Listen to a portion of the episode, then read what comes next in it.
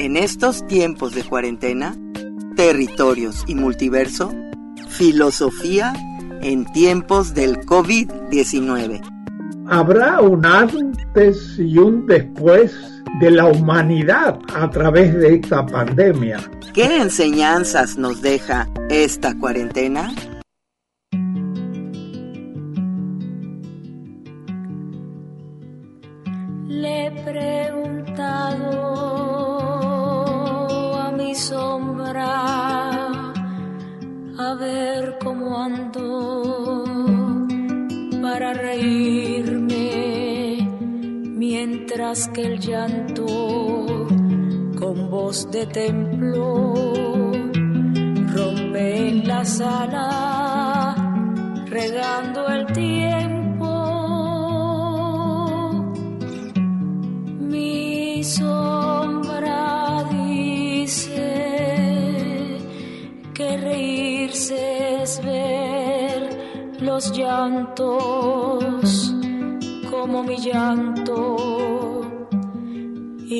Callado desesperada y escucho entonces la tierra llora la era está pariendo un corazón. No puede más, se muere de dolor. Y hay que acudir corriendo, pues se cae el porvenir. La era está pariendo un corazón. No puede más, se muere de dolor y hay que acudir corriendo, pues se cae el porvenir.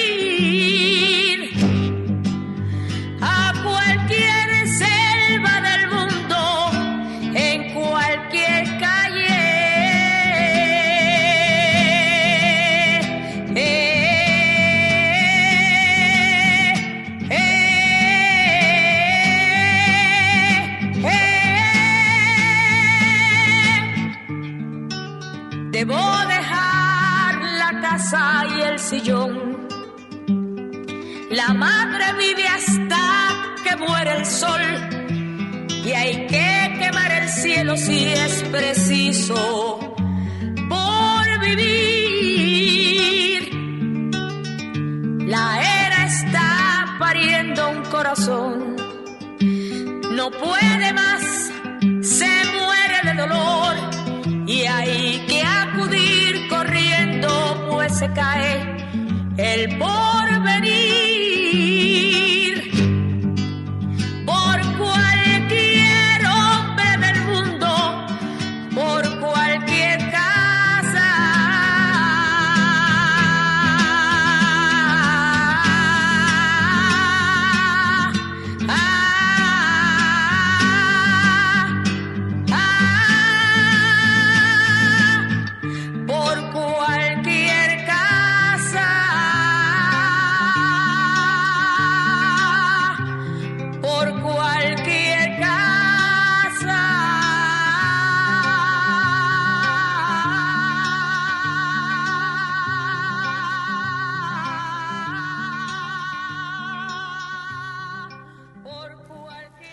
Buenos días tengan ustedes en este sábado 23 de mayo. Bienvenidos a este multiverso, multitorios, terriverso, en el que una vez más unimos micrófonos eh, entre con territorios y multiverso, esta vez en tiempos de pandemia no podía faltar. Y es que en, en estos tiempos también han surgido muchas reflexiones, muchas preguntas. Bueno, primero quiero saludar aquí a mi compañero Armando Abreu. Un gusto para mí, Margarita. Muy buenas tardes. Tengan todos en cabina, digo todos en casa, perdón, aquí en cabina con el gusto de saludarles. Y bueno, este, preparando algún material también para ver qué nos puede eh, plantear la filosofía, el pensamiento de, de la conciencia y el espíritu, qué nos dicta también en estos tiempos donde pues hay que asimilarnos como personas y también como sociedad en este nuevo paradigma. Y bueno, qué nos puede decir la filosofía al respecto, que qué, ha, qué han pensado eh, otros pensadores en otros tiempos, ya que la filosofía pues es una disciplina añeja que ha acompañado al hombre y vamos a ver cómo diferentes corrientes del pensamiento pues también pueden apoyarnos a fortalecer nuestro espíritu y nuestro ánimo para enfrentar eh, estos tiempos. Así es, vamos a escuchar diversos pensamientos, diversas reflexiones, ¿no? Como eh, Enrique Dussel dice, hay un antes y un después de la pandemia, habrá un antes y un después de la pandemia,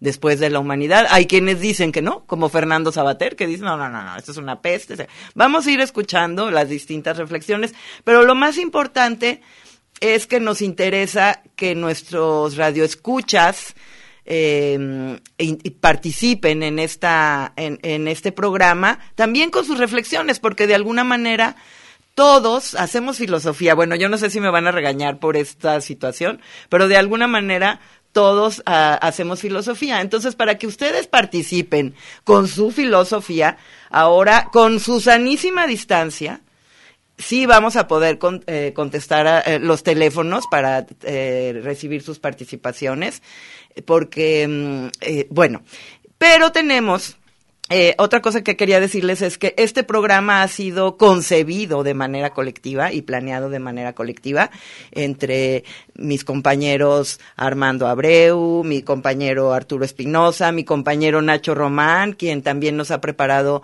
entrevistas bien interesantes con sus alumnos que reflexionan acerca de este tema y también, eh, bueno, saludo también a mi compañero Carlos Ramírez Power, a la distancia, eh, recién desencriptado, que nos va a ayudar también aquí con los teléfonos, con la producción, con todo. Y eh, está en el teléfono, está, tenemos enlazado a mi compañero Gilberto Domínguez, quien también es autor de, de este programa. Y me gustaría que Gil nos platicara. Gil, ¿cómo estás? Hola, buenos días. Muy bien, gracias. Un saludo a todos ustedes. Eh, pues me gustaría que nos platicaras eh, qué preguntas podemos plantearnos, Gil, y qué preguntas, además de las que se plantean, qué preguntas se puede plantear el auditorio, ¿verdad? Para que nos llamen y nos eh, platiquen, nos compartan sus reflexiones. Claro, mira, yo quería hacer un pequeño preámbulo, porque la canción de inicio me hizo recordar a Rita Guerrero, ayer fue su cumpleaños. Ay, sí, no la presenté.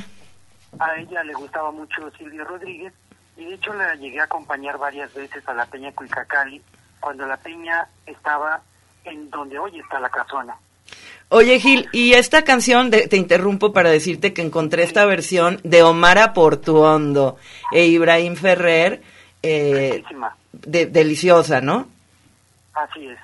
Eh, a, a Rita le gustaba Sueño con Serpientes. Sí, la canta, de hecho la canta. Eh, yo lo que quería decir con, con estos temas que tú abordas en este programa es que todos de alguna manera tenemos ideas, todos eh, tenemos una manera de pensar y de guiar nuestro pensamiento. Eh, hay quienes les gusta más reflexionar y hay quienes lo evitan. Precisamente hace unos días estaba leyendo, estaba leyendo que uno de los gerentes de Coca-Cola, el señor Robert Woodruff, quien dirigió la empresa Coca-Cola por más de 60 años, era alguien que odiaba leer. Eh, no leía más que una página de cualquier cosa. Así como tenemos una capacidad para reflexionar, para indagar con nuestros sentidos el mundo, también hay gente a la que no le interesa en absoluto nutrirse a través de los sentidos, de la vista, del olfato, del oído, eh, del tacto. Bueno, entonces cada quien tiene, digamos, un acceso al mundo a través de las ventanas que quiera abrir o cerrar. Y la mayoría de las personas eh, a veces identifican o no cuál es su filosofía. Habrá quienes dicen, para mí Dios es el dinero, para mí este Dios está en la iglesia, para mí lo más importante es lucir bien, vestir correctamente, hablar correctamente, tener una casa correctamente y un perro, un perro que ladre correctamente. Habrá otros, otros paradigmas, otras formas de vivir. Yo recuerdo hace algunos años a Frank, eh, un compañero nuestro en la radio, Frank Lemus, que nos decía, mira, no se necesita tener mucho dinero para tener un refrigerador bien surtido y entender qué significa vivir bien. Él, él era quien hacía el aseo y tenía quizá uno de los mejores refrigeradores surtidos de, de las casas de nuestros colegas. Entonces, todo mundo tiene prioridades y para algunos unas serán más importantes que otras, unas cosas serán más importantes que otras. Y esta pandemia me parece que nos ha colocado frente a la oportunidad no solamente de la reflexión individual, sino de la reflexión colectiva de qué hemos hecho con esta idea civilizatoria, qué hemos hecho en, relación con nuestros vecinos, con nuestras comunidades, con nuestras familias, aquellas prácticas que creemos que son exitosas o aquellas prácticas que nos han reducido. El hecho de que estemos reunidos en una casa no significa que necesariamente nuestras relaciones hayan mejorado. Y yo creo que este tema de hacerse preguntas es, como dice Marco Lara Clark, el arte de utilizarlas para escarbar las duras capas de la realidad. Preguntas que sirven para romper muros, preguntas que sirven para escarbar el escombro, preguntas que sirven para hacer pequeños agujeros para ir taladrando esta realidad. Pero sin preguntas es muy difícil saber si algún día llegarán las respuestas. Mi invitación con este programa es a que nos hagamos preguntas. ¿Cuáles? Las que cada quien considere que lo llevan a repensar las cosas que son importantes. Entonces, eh, algunas de estas preguntas podrían ser, ¿qué aprendemos de este contexto de pandemia? ¿Qué significa eh, esta amenaza que no podemos ver, pero que sabemos que existe, que es un pequeño virus microscópico, pero que nos obliga a pensar en la higiene? Así como la gripe española y otras pandemias en el mundo se curaron a partir o se resolvieron mayormente a partir de adquirir sistemas de higiene público eh, y privado, pues ahora nosotros tenemos que reflexionar qué es esa higiene. Y la higiene puede ser financiera, la higiene puede ser mental, la higiene puede ser eh, laboral, la higiene puede ser un montón de cosas más allá de lavarnos las manos. La pregunta es, ¿quiénes queremos ser cuando podamos volver a salir a la calle. Esta es un poco este, la, la invitación que yo hago, Margarita, para que la gente nos comparta cuáles son aquellas preguntas que, que quisiera compartirnos. Y lo digo así porque muchas veces la pregunta es la movilizadora, la respuesta a veces puede ser temporal y una pregunta puede seguir viva toda nuestra vida. Una pregunta como la que me hacía mi hija hace un rato. ¿y tú quién eres? Bueno, esa es una respuesta que puedo dar y que temporalmente puede ser válida, pero que siempre la pregunta me moviliza para que yo me siga preguntando quién soy. Claro. Eh, entonces, yo, yo voy por la pregunta y la respuesta que nos sirva para dialogar. Muy bien, pues eh, un día de hacernos preguntas, invitamos entonces a, a nuestros radioescuchas a que nos compartan sus preguntas, ¿verdad? Así es. Todas las preguntas que, que surgen a raíz de esta de esta realidad nos pueden llamar al 31 34 22 22 de las extensiones 12 801 a la 12 803 o también en la página Multiverso 360 comentarios o en la página de Territorios. Eh, muchísimas gracias a Gustavo, como todos los sábados aquí presente. Y bueno, eh, Gil, nos despedimos de ti, estamos en contacto. Eh, acá los escucho, les mando un gran abrazo a ustedes en cabina y a todos quienes nos escuchan. Órale, un abrazo. Un y, abrazo, Margarita. Armando, tú tienes preparada, tú preparaste precisamente una entrevista, platícanos al director del Departamento de Filosofía de la UDG.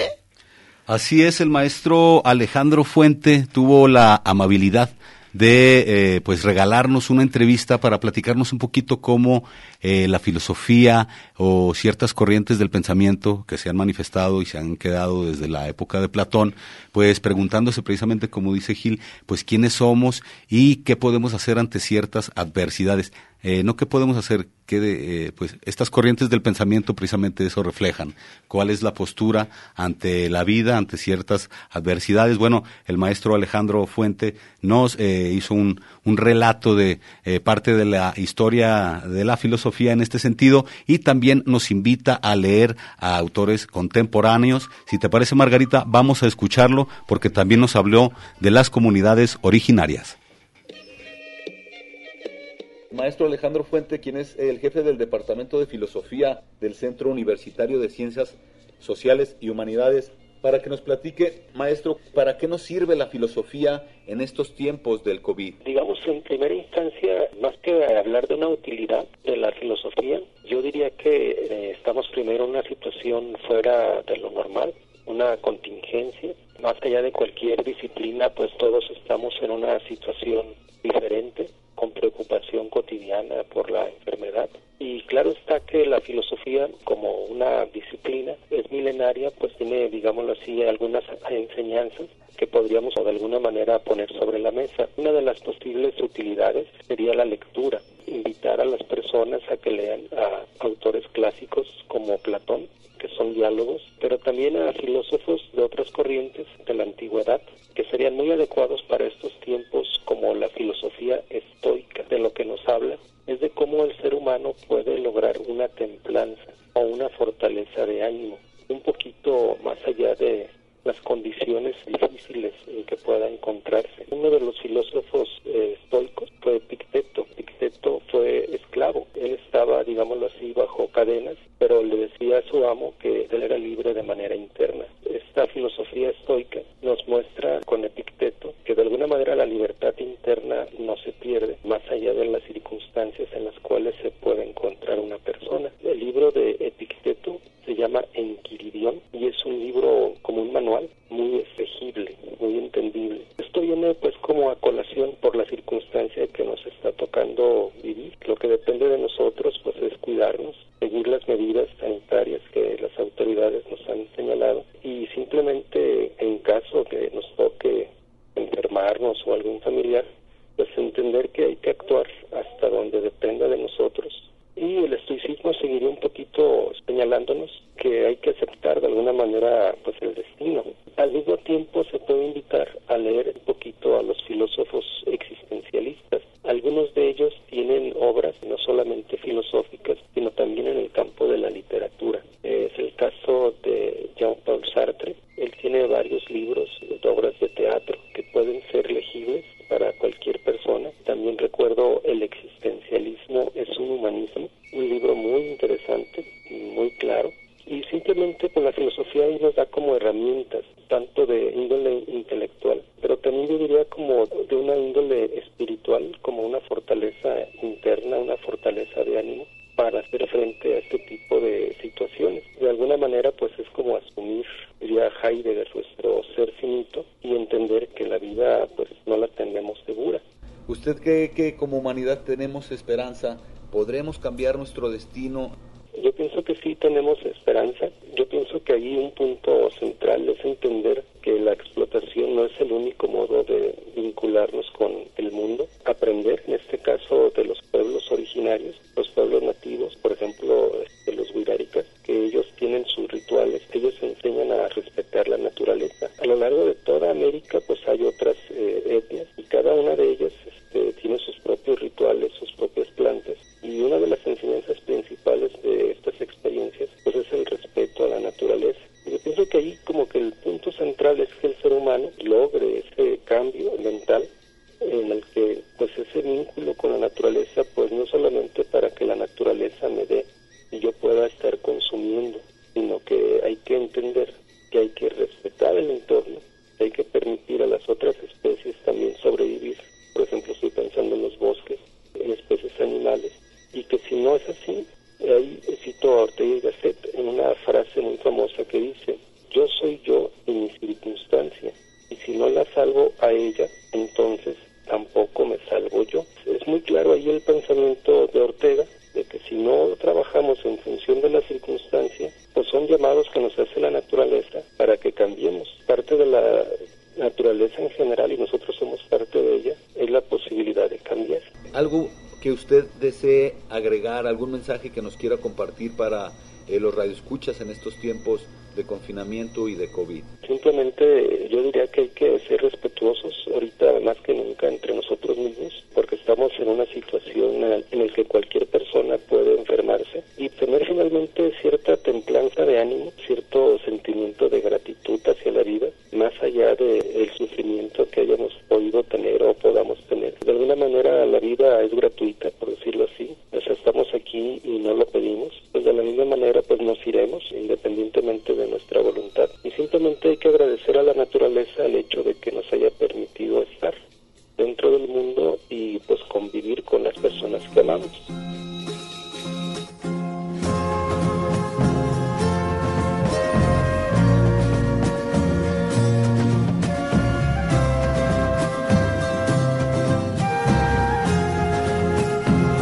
Gracias a la vida que me ha dado tanto, me dio dos luceros que cuando los perfecto distingo lo negro del blanco y en el alto cielo su fondo estrellado y en las multitudes la mujer que yo amo.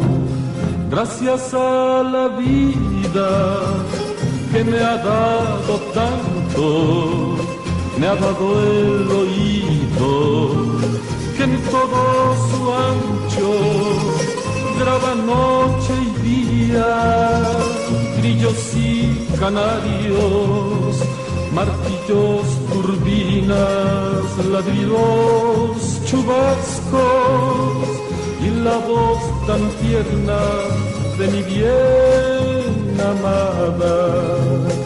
Gracias a la vida que me ha dado tanto, me ha dado el sonido y el abecedario con las palabras que pienso y declaro. Padre, amigo, hermano y luz alumbrando la ruta del alma a la que estoy amando. Gracias a la vida que me ha dado tanto, me ha dado la marcha de mis pies cansados con ellos anduve ciudades y charcos, playas y desiertos, montañas y llanos, y la casa tuya, tu calle y tu patio. Gracias a la vida que me ha dado tanto me dio el corazón que agita su marco cuando miro el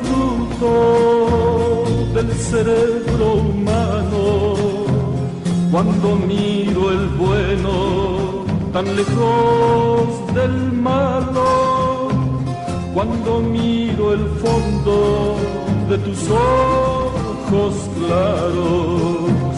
Gracias a la vida que me ha dado tanto, me ha dado la risa y me ha dado el llanto, así yo distingo dicha de quebranto, los dos materiales que forman mi canto y el canto de ustedes que es el mismo canto. Y el canto de todos que es mi propio canto gracias a la vida.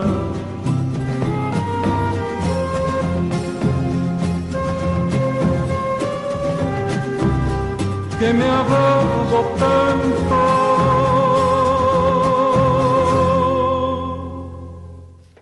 Bueno, pues Oscar Chávez, que nos canta desde las alturas. Ah, Eso. esta, ex- esta canción sasa de Violeta Parra. Y bueno, eh, Armando, ¿qué Sí. nos, nos querías decir de la entrevista del Mm. maestro? Simplemente agradecer al maestro eh, Alejandro Fuente que nos invita a la lectura, eh, a los diálogos de Platón, nos invita a conocer la filosofía estoica basada en la templanza y en la fortaleza interna y nos pone el ejemplo de Epitecto, quien nos, eh, eh, a través de su libro, nos narra que la libertad eh, pues no se pierde, la libertad es un tesoro interno. Se ¿no? me antojó ese libro, ¿eh? Aparte dice que está... ¿Tú ya has leído Epitecto, Carlos? Se- eh, Dice que está bastante legible y accesible para quienes no somos precisamente estudiosos de la de filosofía. la filosofía. Y bueno, también nos habla de la filosofía de John Paul Sartre, que seguramente varios lo conocemos aquí. Nos recomienda el libro del existencialismo, es un humanismo. Y bueno, también el maestro Alejandro Fuente nos habla de la fortaleza espiritual, fortaleza del ánimo. Nos habla de Heidegger, que tenemos que asumir el ser finito que somos a final de cuentas, la vida no la tenemos ni asegurada, ni comprada, ni es eterna, y nos recordó que la explotación eh, no es lo no es el único modo de vincularnos también con la naturaleza, ¿no? Este modo de explotar también que ha sido bastante desencarnado para con el planeta, pues como que no ha sido la mejor relación que pudiéramos tener con el mismo, ¿no? Pues es un buen momento, ¿no? Para entrarle a estas reflexiones profundas y filosóficas. ¿Cómo ves, Carlos? Déjame, termino mi McDonald's.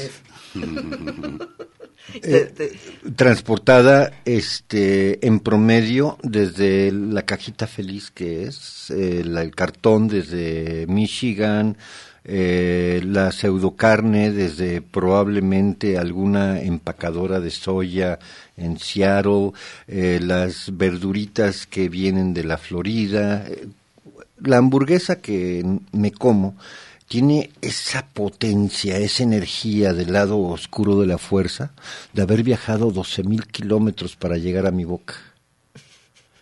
Deliciosamente cargada de Darth Vader, de esa fuerza que te convence que nada hay más feliz que lo que encuentras en esa cajita. en- en- en- y, en, y en la cajita infeliz mejor, ¿no? Los monitos de plástico, sí, los monitos de plástico, Monster Inc., sí, que vienen ahí empacados, vienen de Wuhan. De Wuhan, desde sí, allá. de Hubei. Y han sido manoseados por todas las manos contagiadas de COVID. Creo que nos vamos a ir un corte. nos vamos a ir un corte, porque si no aquí, bueno, como dijo Gil, cada quien sus preguntas, ¿verdad? Sí, sí, está bien. Cada quien sus preguntas. Que viva Darth Nos vamos a un corte y volvemos aquí a este Multitorios Terriversos. Muchísimas gracias a Paulina González y a Muni Castillo que nos están escuchando. En estos tiempos de cuarentena, territorios y multiverso, filosofía en tiempos del COVID-19. En estos tiempos de cuarentena, territorios y multiverso, filosofía en tiempos del COVID-19. Fernando, muy buenas tardes. ¿Cómo te encuentras? Confinado desde su casa de San Sebastián en el País Vasco, Fernando Sabater reflexionó para la revista Ethic en torno a la crisis mundial derivada del coronavirus COVID-19. sobre todo esa manía de enseguida eh, sacar conclusiones moralizantes. ¿no? Hemos vivido equivocados, tenemos que cambiar nuestra manera de existir, la culpa la tienen los abusos de, eh, del egoísmo, de la, falta de respeto la ecología, el no sé qué, bueno, todas esas cosas. No, lo más es una plaga y se acabó. O sea, ha habido plagas desde que, de que los seres humanos tienen memoria y ahora, claro, como somos muchos más, nos comunicamos muchos más, etcétera, pues tiene una virulencia especial. También tenemos muchos más medios para enfrentarnos a ella y para contrarrestarla. Pero vamos, eso de, enseguida empezar a sacar conclusiones como en la Edad Media, que es un castigo divino, ahora los castigos divinos se llaman castigos de la naturaleza o castigos de, en fin, del, de, de algo por el estilo. Bueno, eso me parece insoportable. El autor de Ética para Amador criticó los argumentos que infunden miedo en la sociedad. Eh, esto no es una guerra, eh, pero, pero lo que pasa es que la, la, apelación a la metáfora de la guerra justifica todos los maximalismos, justifica todos los atropellos a las libertades individuales, justifica que no se conceda ya ninguna importancia a la decisión personal, sino que todo sea impuesto desde arriba. Más allá de las actuaciones de los líderes gubernamentales, Sabater cuestiona la respuesta de la sociedad. Es verdad que las autoridades han reaccionado tarde y en muchas ocasiones, sobre todo en España, mal. Pero pensemos, si hubieran reaccionado muy pronto y hubieran impuesto las máximas medidas, eh, en fin, más severas, etcétera, desde el principio, y todavía no había, cuando no había muertos, cuando o había algún alguno nada más, hubiéramos aceptado eso, o sea, hubiéramos nosotros aceptado eso y dicho, pues sí, es un sacrificio que hay que hacer para que esto no vaya peor, o habríamos considerado que era un abuso de autoridad.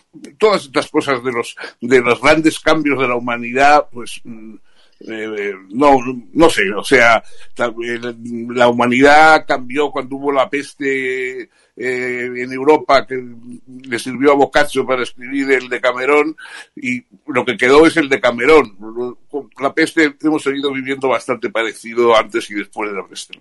El filósofo se pregunta si el remedio pudiera ser peor que la enfermedad.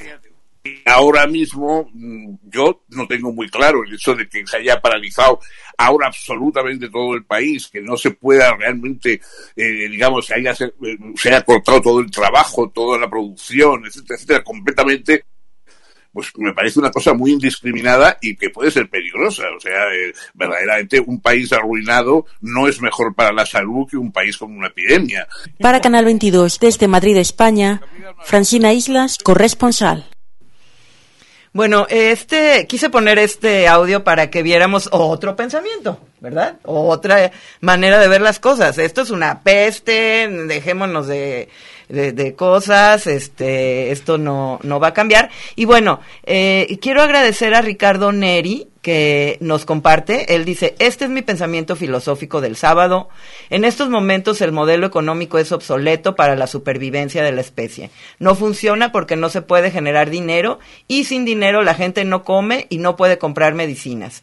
En este momento se debe romper el modelo económico y ofrecer uno que permita la supervivencia sin la dependencia económica. Un ejemplo de lo mal que estamos enfrentando la pandemia eh, ante la falta de claridad por parte del gobierno, los empresarios se preocupan por sus negocios y presionan para volver a la actividad laboral, muera quien muera. Y en ese sentido el gobierno se ha mostrado ineficiente. Se preocupan más por subir el precio del transporte urbano que por resolver el problema para que las unidades no vayan llenas. Simplemente no hay una política sanitaria a la altura de la pandemia. No sería lógico pensar en organizar horarios de ingreso a los trabajos que permitan una distribución de los trabajadores para que no haya horas pico o subcontratar contratar unidades de transporte para incrementar las unidades y las comidas y las corridas para permitir y controlar que solo vaya con un número de personas que permitan la sana distancia, ¿no es eso lo que se esperaría como respuesta a una pandemia mortal? Bueno, este es el pensamiento de Ricardo Neri, Muchísimas gracias, Ricardo, por tu colaboración. Y, y tenemos, uh, yo estoy de acuerdo en que, o, sea, mi sueño sería que sí, que, que este modelo económico obsoleto se transformara. Y bueno, pues eh, eh, ojalá, ¿verdad? Vamos a, tenemos aquí en el aire a Arturo Espinosa, mi compañero Arturo, ¿cómo estás? Hola, muy buenas tardes a todos aquí en cabina, Margarita, Carlos, Armando, pues estamos aquí muy bien, eh, pues escuchando y coincidiendo con el planteamiento del señor Neri en el sentido de que es necesario replantearnos otra realidad, como bien mencionan, el modelo y el sistema está demostrándose, este sistema económico que pues bueno, eh, está cayendo en una contradicción todo lo que habíamos venido realizando. Creo que, como bien apuntaron Gilberto y todos desde el inicio, eh, hay que hacernos preguntas, pero también es el momento de también hacernos respuestas, ¿no? O sea, de entregar las respuestas que mm, nos, eh, pues sí, eh, en, los planteamientos que tenemos de nuestra forma de utilizar al planeta, de nuestros hábitos, nuestros vicios, cómo eh, todo nuestro actuar nos tiene ahora en este momento también, porque creo que la misma humanidad es responsable también de eso que estamos pasando.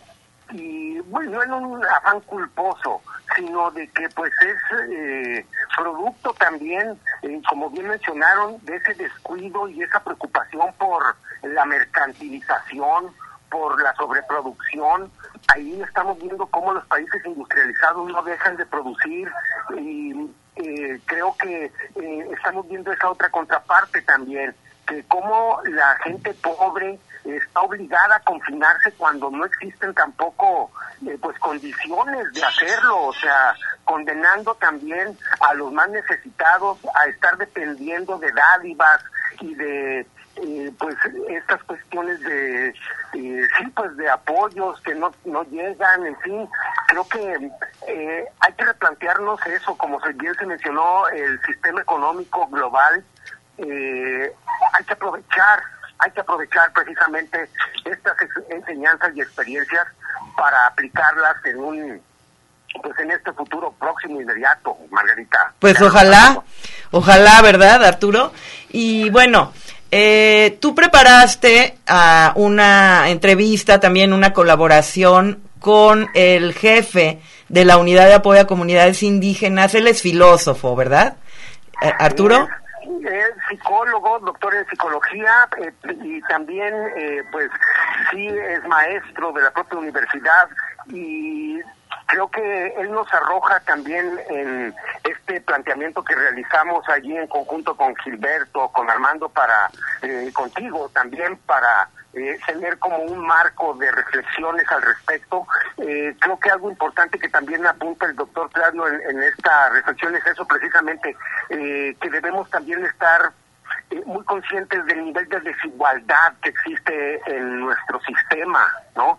Entonces, eh, pues los invitamos a que le escuchen y creo que pues sí es momento de, de escuchar y leer también a filósofos nacionales como bien puede ser el maestro León Portilla, que bien nos e- ejemplifica los sistemas de vida antiguos de nuestros eh, nahuas en el país y también pues poesía como la de Nezahualcóyotl, que también nos ilustra con el respeto hacia la naturaleza y nuestros semejantes. Creo que hay también eh, mucho escrito al respecto en nuestro propio pasado que nos puede ayudar y clarificar eh, cómo actuar ante este pues esta crisis que estamos pasando, ¿no? Pero eh, a continuación escuchemos esta intervención del doctor Claudio Navarro y pues...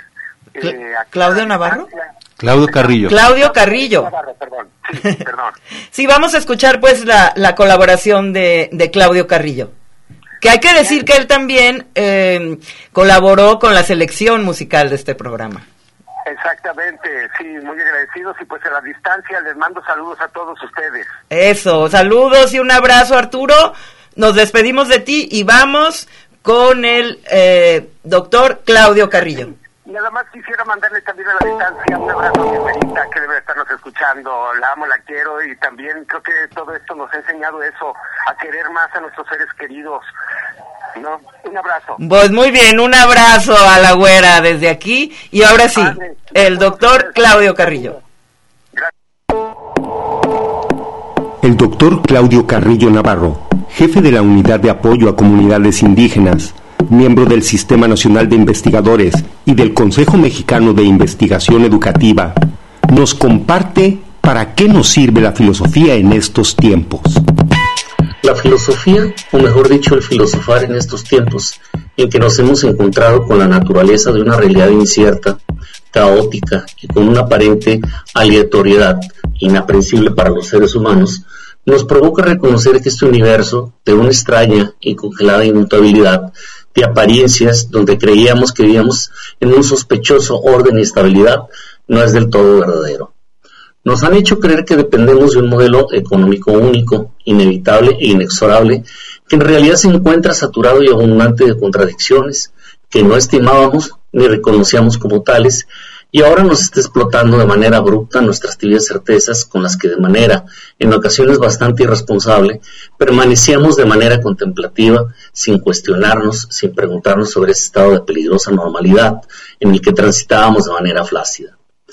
Los acontecimientos recientes han venido a trastocar precisamente esta condición de relajamiento reflexivo que han venido a incrementar y poner en tela de juicio cualquiera de los marcos referenciales que hasta hoy se venían ofreciendo como visiones dominantes y predominantes en la vida social. La filosofía en esta época nos puede permitir desarrollar opciones y alternativas para repensar esta cascada apabullante de acontecimientos con apariencia de sinsentido que nos dejan perplejos ante la atrocidad de sus consecuencias y peligros que han venido a significar para la vida humana. Concluyo con un fragmento del filósofo Nucho Ordine de su extraordinario texto La utilidad de lo inútil, que dice lo siguiente. Solo la conciencia de estar destinados a vivir en la incertidumbre, Solo la humildad de considerarse falibles, solo la conciencia de estar expuestos al riesgo del error, puede permitirnos concebir un auténtico encuentro con los otros, con quienes piensan de manera distinta que nosotros. Por tales motivos, la pluralidad de las opiniones de las lenguas, de las religiones, de las culturas, de los pueblos, debe ser considerada como una inmensa riqueza de la humanidad y no como un peligroso obstáculo. Sobre las corrientes o ideas del pensamiento que han sido útiles en otros tiempos, nos ilustra. Desde los tiempos de los filósofos estoicos, pasando por Séneca en la antigüedad, así como en otras épocas de la historia, se han elaborado una multiplicidad de planteamientos o modos de pensar e interpretar los tiempos de crisis, particularmente las relacionadas con fenómenos como las pandemias. En Europa, Asia, África y América estas situaciones han trastocado y golpeado la vida humana. Las concepciones teológico-religiosas del mundo han estado de la misma manera presentes en los diversos escenarios, en ocasiones con visiones catastróficas y apocalípticas sobre el mundo, el destino del hombre, la tragedia humana, la extinción del universo, entre otras. De manera simultánea, en los diversos momentos históricos han surgido visiones esperanzadoras sobre el devenir. Actualmente y a partir precisamente del desenlace del COVID-19, han surgido un sinnúmero de planteamientos, algunos de naturaleza abiertamente contradictoria, pero casi todos con una lectura sobre los efectos perniciosos de la enfermedad generada por este virus y las consecuencias futuras. A la pregunta, si tenemos esperanza y poder transformar el destino, nos respondió. En una de las más importantes obras del pensamiento del filósofo alemán Ernst Bloch, él esbozaba en su libro Principio Esperanza la noción de utopía como un proceso permanente en constante reelaboración y reconstrucción, las utopías no solamente hacen referencia de manera escatológica hacia un lugar definitivo al que se pretende llegar, estas ocurren de manera múltiple en las distintas culturas construidas como sueños diurnos, se le denominaba. La crisis que de manera consciente estamos viviendo son un parteaguas fundamental que cuestiona nuestras maneras de estar en el cosmos, desbarata cualquier forma de certeza, invita a reinventarnos, tanto las formas de relacionarnos con la naturaleza como con los otros. Necesitamos reconocernos, como diría Edgar Morán, como seres planetarios, como entes terrenales que formamos parte de una totalidad que es el mundo de vida. Estamos en un momento crucial, en donde podemos darle un giro a la perilla de tal forma que podamos transformar los modos de relacionarnos y de vivir juntos en la diferencia con novedosas alternativas que disminuyen las grandes asimetrías sociales y económicas generadas en el devenir histórico entre países, culturas y formas de existir. Acerca de aprovechar la condición de confinamiento para discernir nuevos paradigmas, nos comparte. Lamentablemente, hasta el confinamiento es una condición desigual y diferenciada que depende de manera drástica de la condición histórica y social en la que cada sujeto se encuentra en gran medida determinado. No todos gozamos de esta posibilidad, las personas vivimos saturadas y situadas dependiendo de nuestra condición de clase. Las personas que pueden hasta cierta forma de disfrutar o contar con el privilegio de poder confinarse, de protegerse, solo pueden realizar de acuerdo a su posición dentro de la sociedad. No todos cuentan con la condición para confinarse.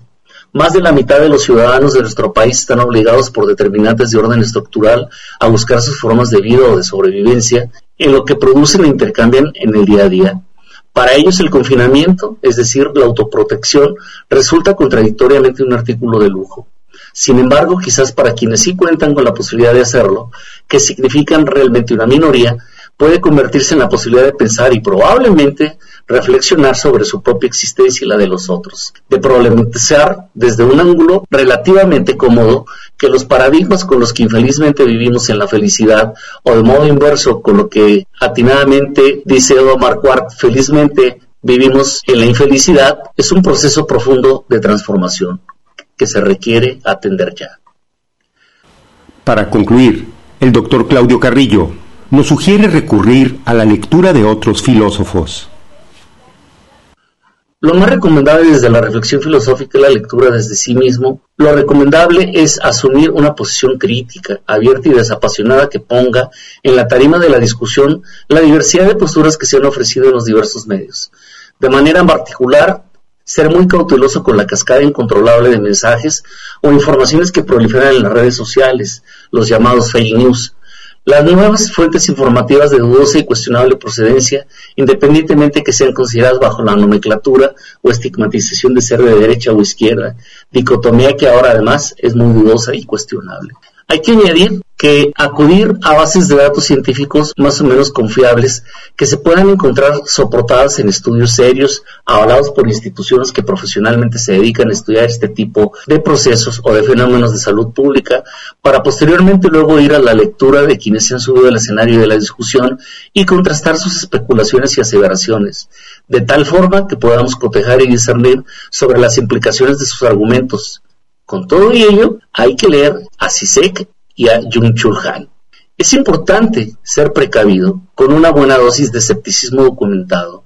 No hay poseedores de verdades eternas y absolutas. Solo a quienes se autoadscriben a estas posiciones con pretensiones de incuestionabilidad son los mejores candidatos potenciales de la charlatanería y la bufonería intelectual.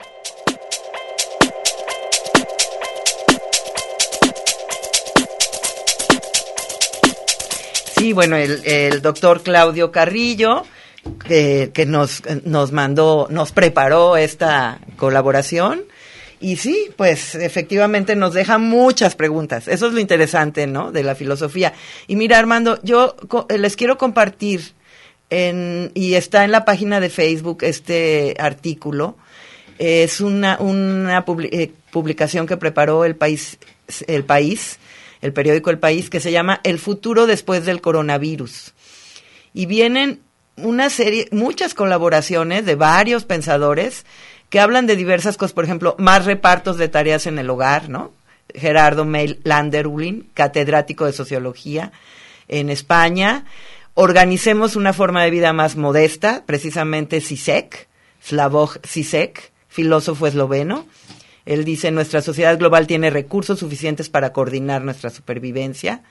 Eh, reflexiones acerca de las relaciones. Eva y Joús se buscan parejas estables.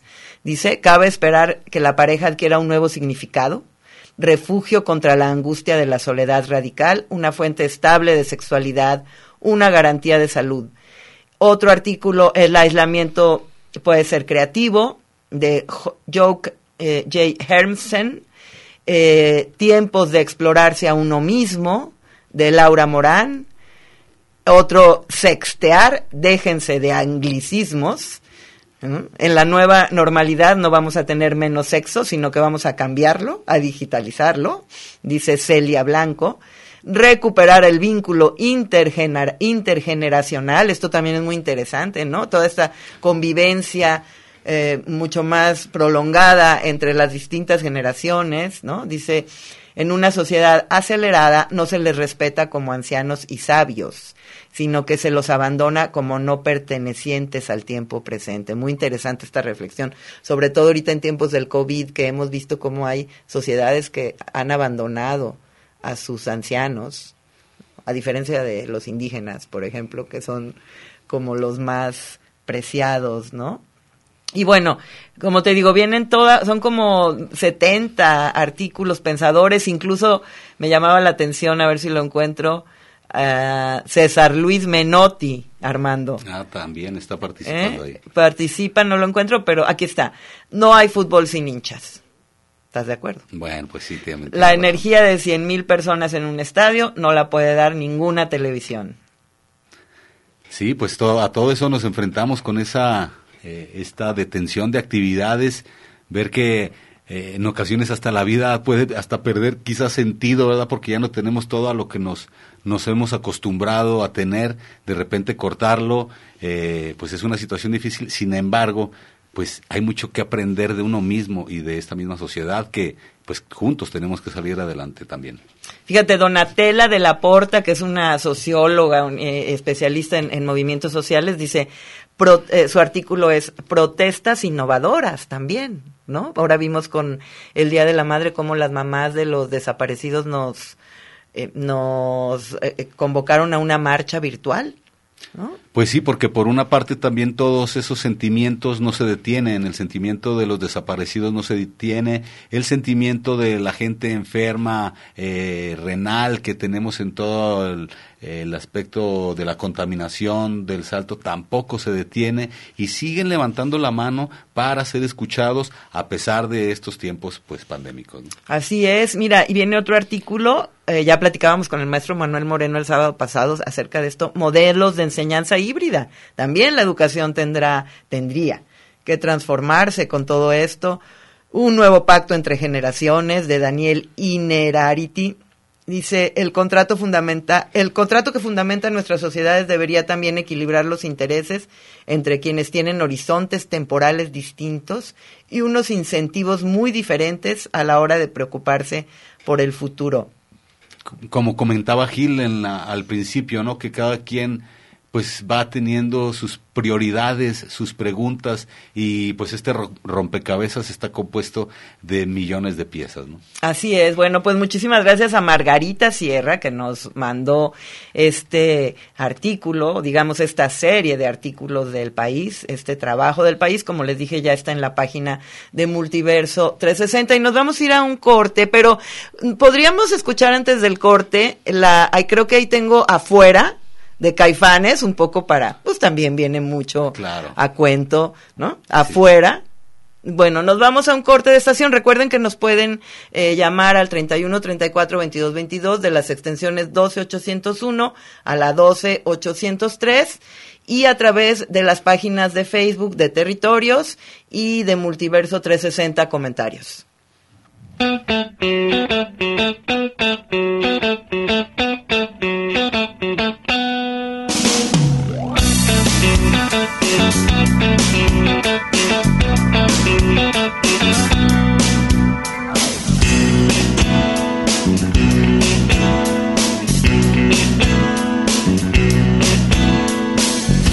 Muchos años uno cree que el caer es levantarse y de repente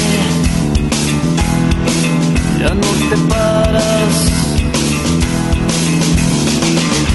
el amor es temporal, que todo te puede pasar y de repente estás muy solo. Afuera,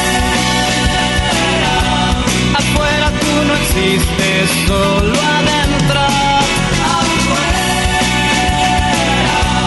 afuera no te cuido, solo adentro.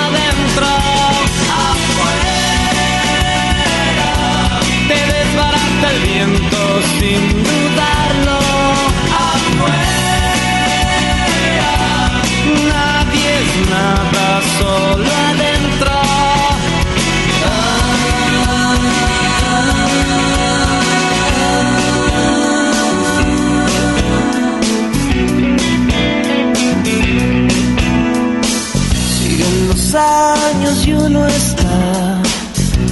creyendo que puede rezar y de repente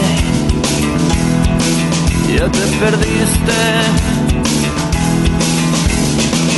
Y uno cree que puede creer y tener todo el poder y de repente no tienes nada.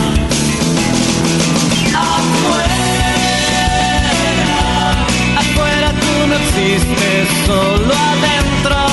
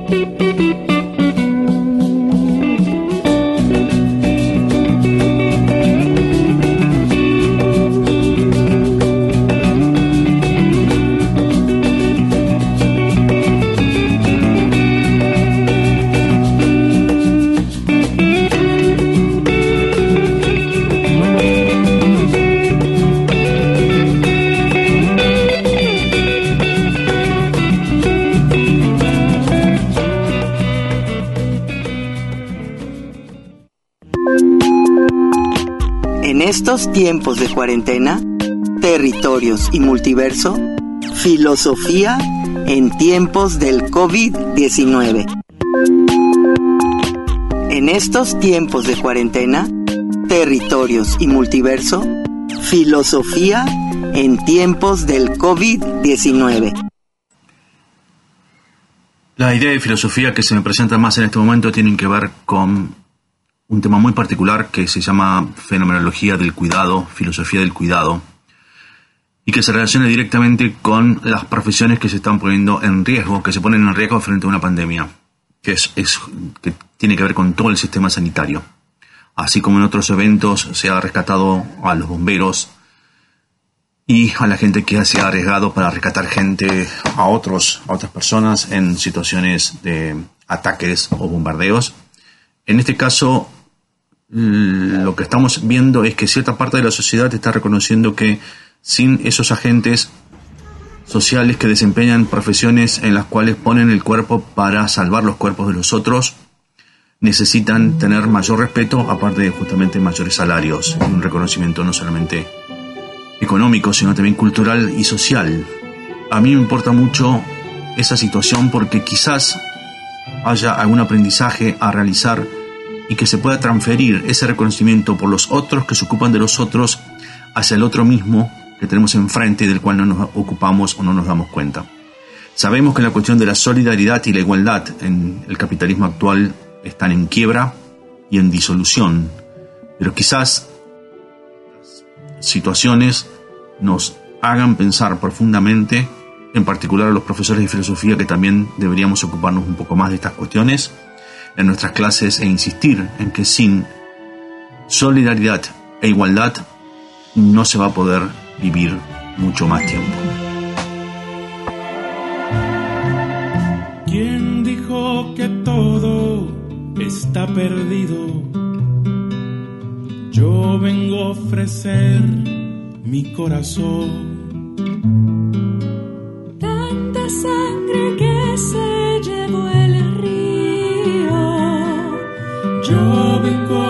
ofrecer mi corazón. No será tan fácil, ya sé qué pasa. No será tan simple como pensaba, como abrir el pecho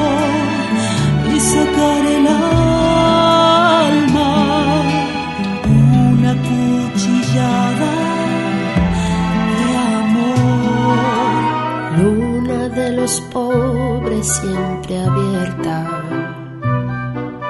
Yo vengo a ofrecer mi corazón como un documento inalterable. Yo vengo a ofrecer mi corazón y uniré las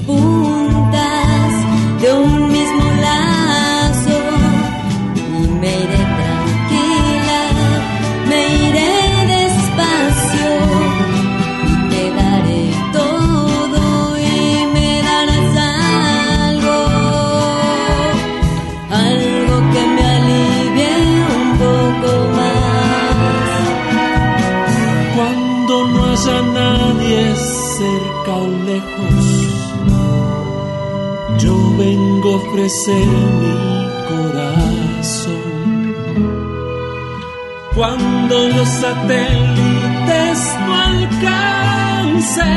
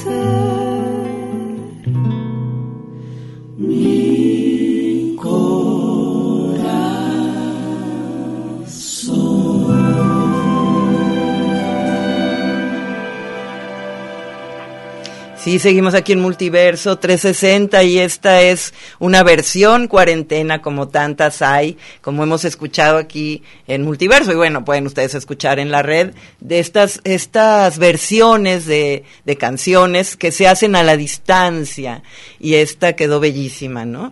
Esta canción de Fito Páez. Sí, sí, de Fito Páez, donde también está participando Mercedes Sosa, ¿no? Mercedes. Sosa la ha cantado, la han cantado Eugenia León y ha sido muy emblemática aquí, por ejemplo, para el movimiento de los eh, damnificados del 22 de abril, ¿no? Sí, claro que sí. Se cantó mucho y en muchas en muchos movimientos. Bueno, y en esta en esta hora ya entramos a ya entramos a territorios, a territorio terriverso, multitorios.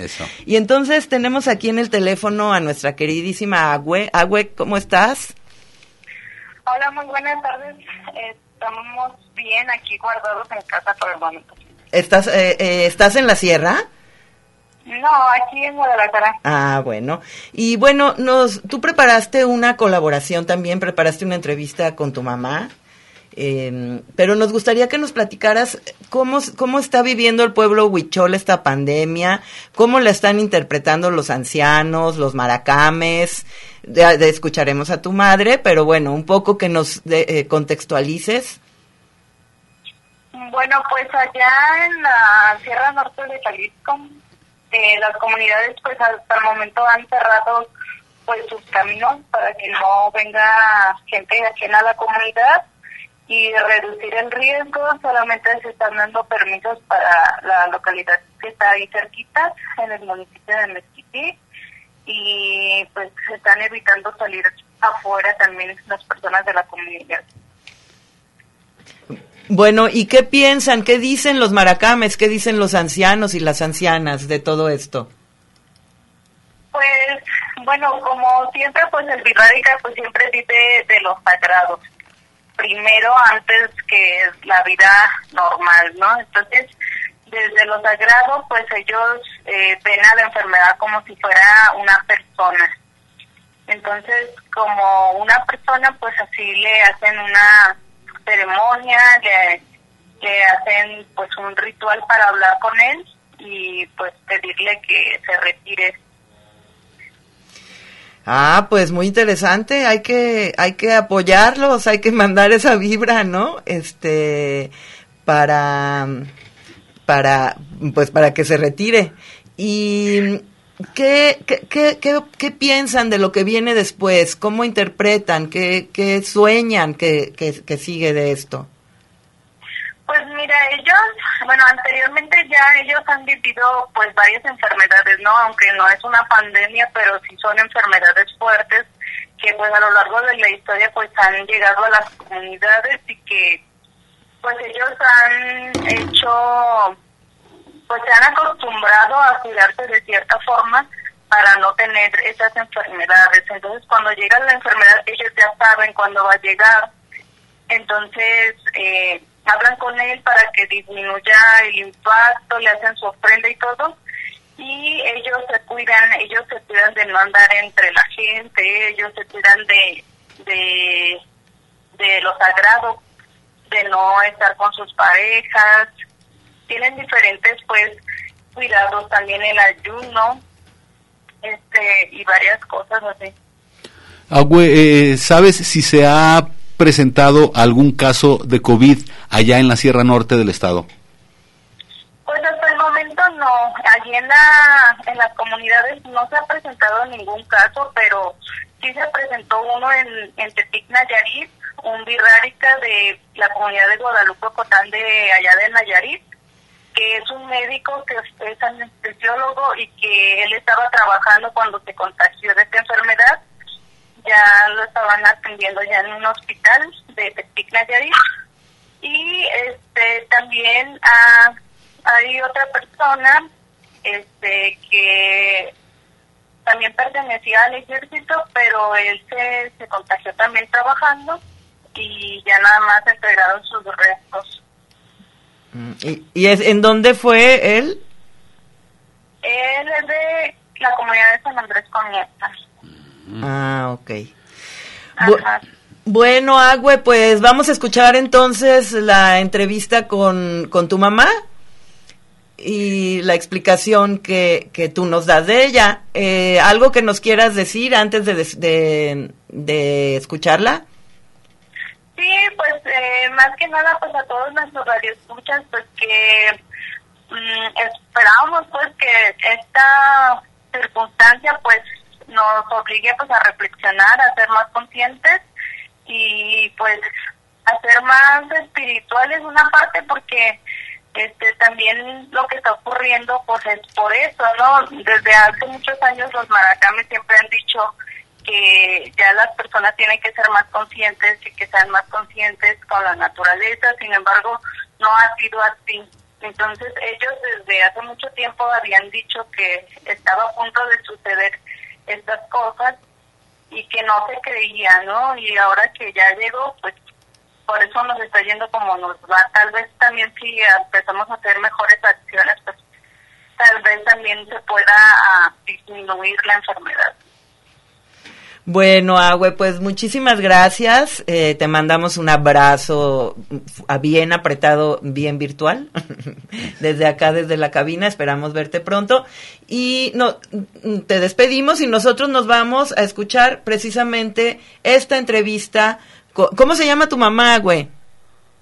Benita Mijares. Bueno, muy bien.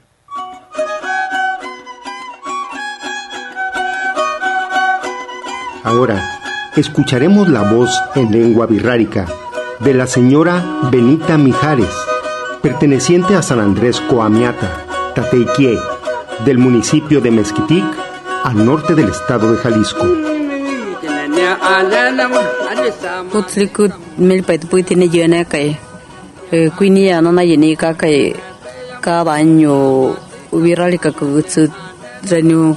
Revitali che ko nana yene ka kai munka vivía kai.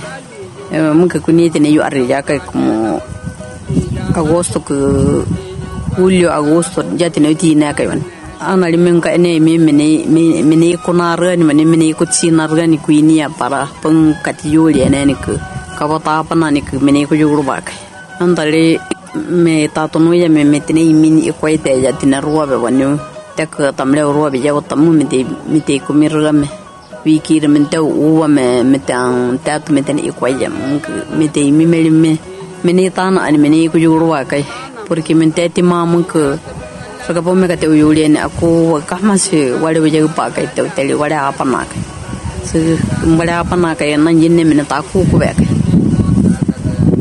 mai mi mun kaja ni ku jorwa ka rabi tu ni ni ra ku mai tene uji ka kai ana e chwe tene uju no echote jumuila to tanaka te uteli wa kama ka taku ko to echo mene uti robi to ali ke yam ngi jati yuli na ka kum ya tali ti yana to ya ne po ka ka ka ne uta ara ka kuini ya jeme ko ka hi ka ke tali ati tene mali ra ne kia to ti uji ti ne jiyane ko te ane na tata ana te ka tene mali wa ka ra ne me ku kuister ra ne me te yo ko ato me mana yene tawari taranu tsukari ya to kuni ti mana yo ko tali tawali ha ilia ka jam dena ko rada machiri re me mi kina me ti ya to ti ne machiri te ne ko niu mm mun kri ko hi ko ta ke jam te jam te ne yuli me.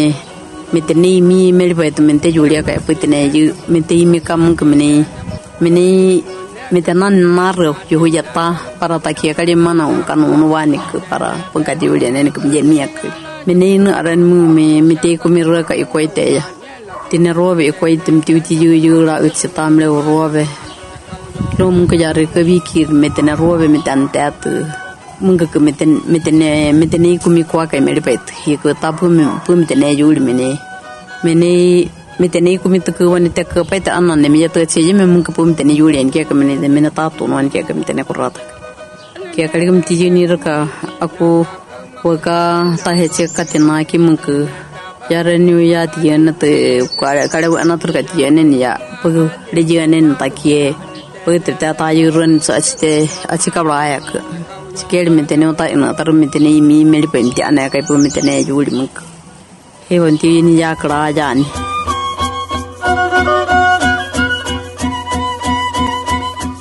A continuación, Agüe Mijares realizó la traducción.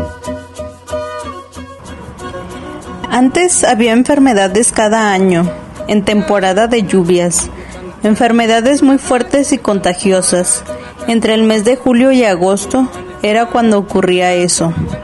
Entonces, cuando empezaban la siembra, le hacían una ceremonia a la enfermedad para que no los atacara. Le cantaban, le daban de comer, comida que existe en los miradores, en las montañas, pájaros silvestres. Le daban de comer y lo mandaban lejos. Los birraritari ya sabían que si no lo hacían así, la enfermedad se los llevaba. Esto quiere decir que mataba a mucha gente. Había un señor maracate que era muy sabio y él hacía eso. En ese entonces habíamos muy pocos birraritari y gracias a eso ahora somos más, porque ya no se moría la gente a causa de las enfermedades. Ya hacía mucho que no venían enfermedades fuertes, hasta ahora. Está pasando como si fuera aquella vez. Ahora son enfermedades más graves, como cuando apareció el SIDA, gripas mortales y ahora por tercera ocasión que hablan de una enfermedad de inmediata letalidad, el coronavirus. Por eso allá en nuestra comunidad estaban diciendo cuando me vine que le darían de comer, que cerrarían los caminos para que no llegue a la comunidad, que le harían una ceremonia como antiguamente se hacía, le darían su ofrenda, le cantarían y hablarían con él para que no entre. No sabemos qué va a ocurrir, si se va a ir o es una enfermedad que no entiende y va a llegar a la comunidad y nos va a enfermar a todos. No se sabe. Por lo menos los sabios maracate ya hicieron su trabajo espiritual. Esperamos disminuya su impacto.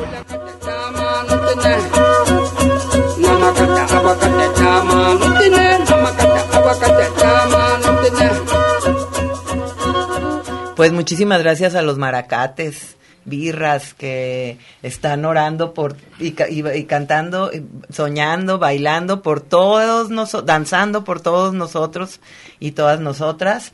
Y muchas gracias a Agüe y a su mamá Benita por esta, por esta colaboración. Y que no se nos olvide, Armando, que el Sí. próximo sábado es eh, Radio Universidad de Guadalajara Claro, en el aniversario. Cumple, bueno, primero voy a saludar a Musa Tardía, voy a saludar a Edith Reynoso que nos está escuchando, a Laura García que es una gran radioescucha que queremos mucho y a todas, a, las dos las queremos mucho. Eso. y este, fíjate, eh, es el aniversario 46 de Radio Universidad de Guadalajara.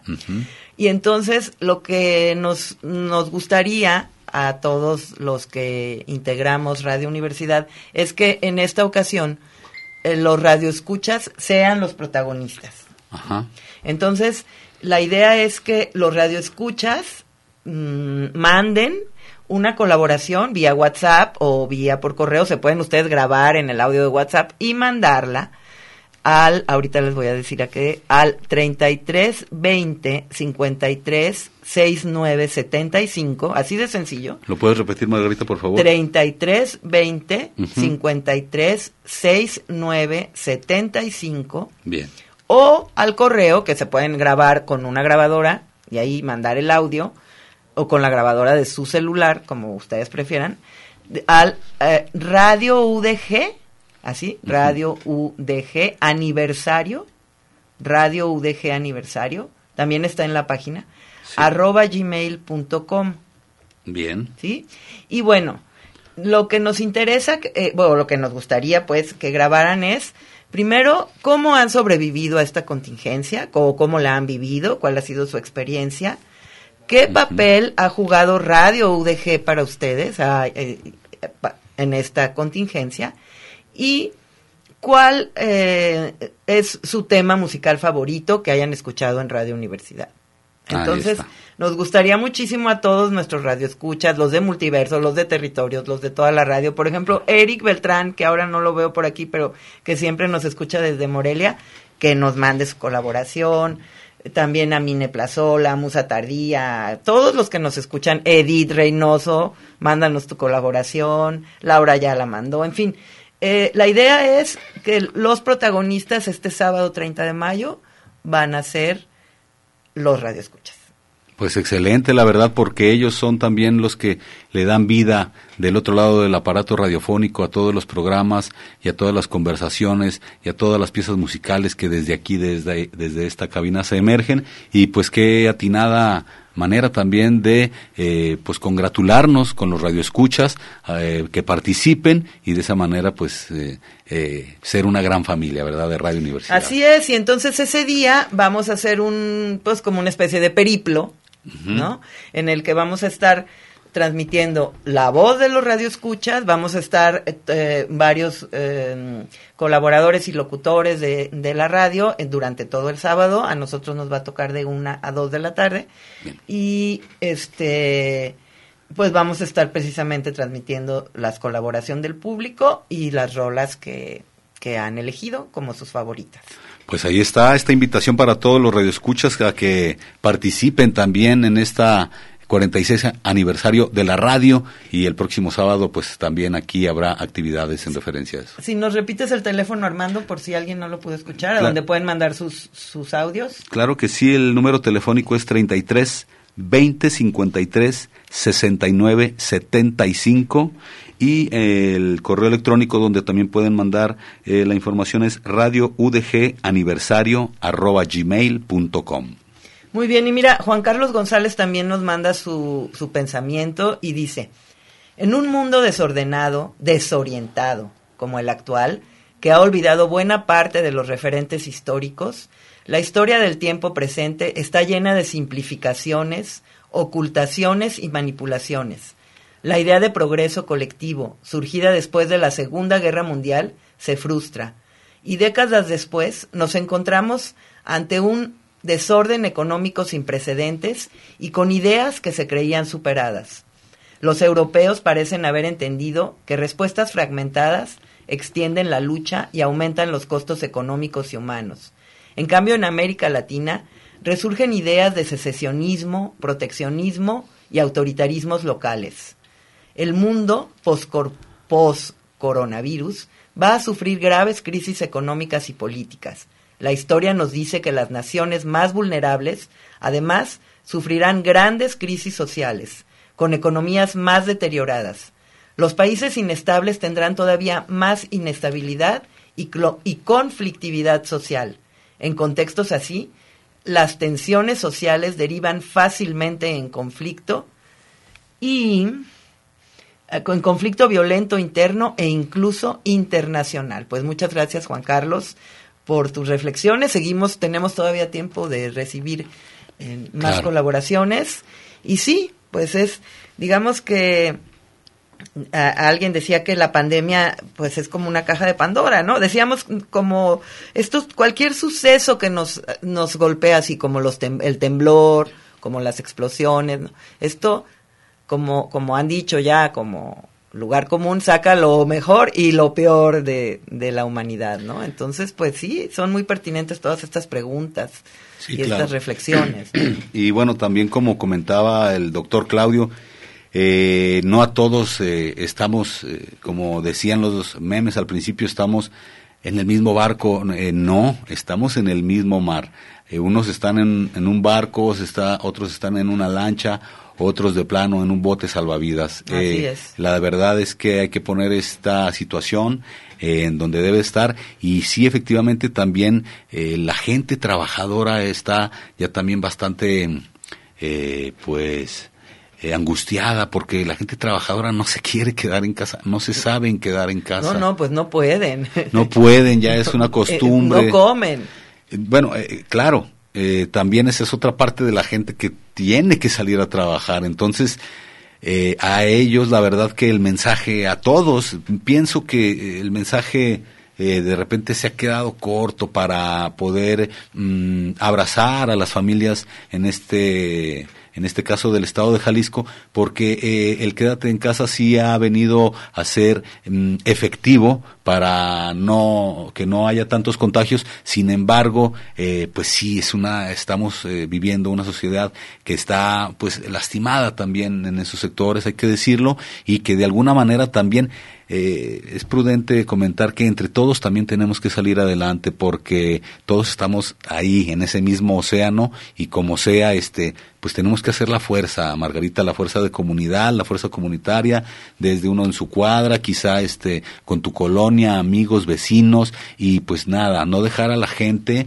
no dejarnos caer la verdad estar todos entrelazados para juntos también salir adelante Así es. Y bueno, nos vamos a ir a otro corte, pero antes vamos a escuchar otra versión de estas de cuarentena. bien A mí eso es una de las cosas, por ejemplo, in- de interesantes, ¿no? Que han salido de esta cuarentena. De esta otra canción también a solicitud del doctor Claudio, Cambia, todo cambia. venga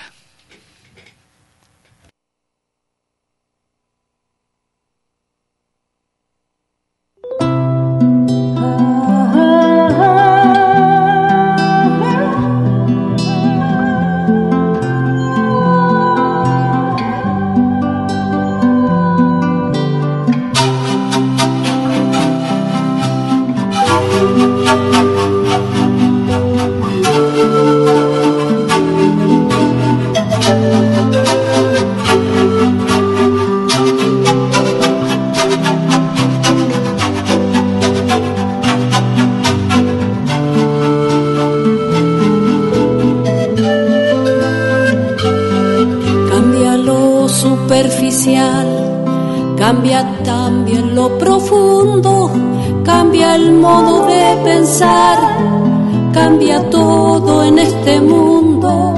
Cambia el clima con los años, cambia el pasto en su rebaño. Y así como todo cambia, que yo cambie no es extraño.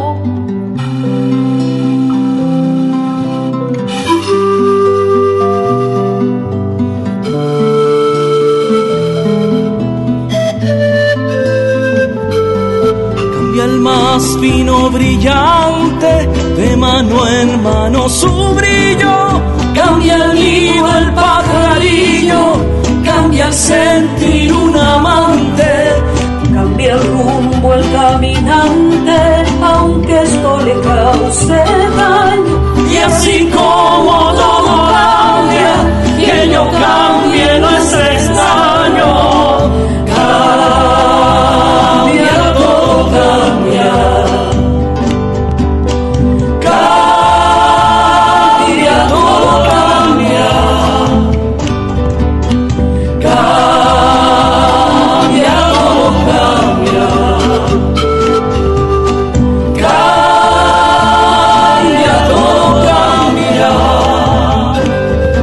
Cambia el sol en su carrera cuando la noche subsiste.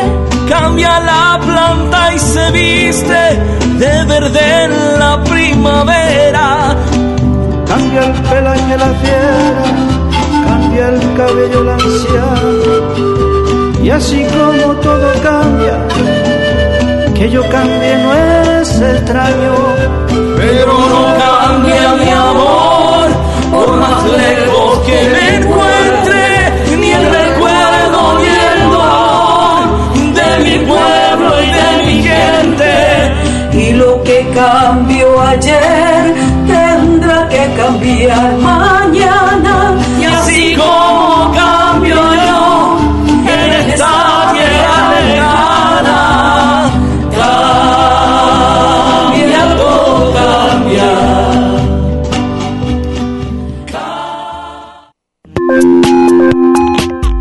Estos tiempos de cuarentena, territorios y multiverso, filosofía en tiempos del COVID-19.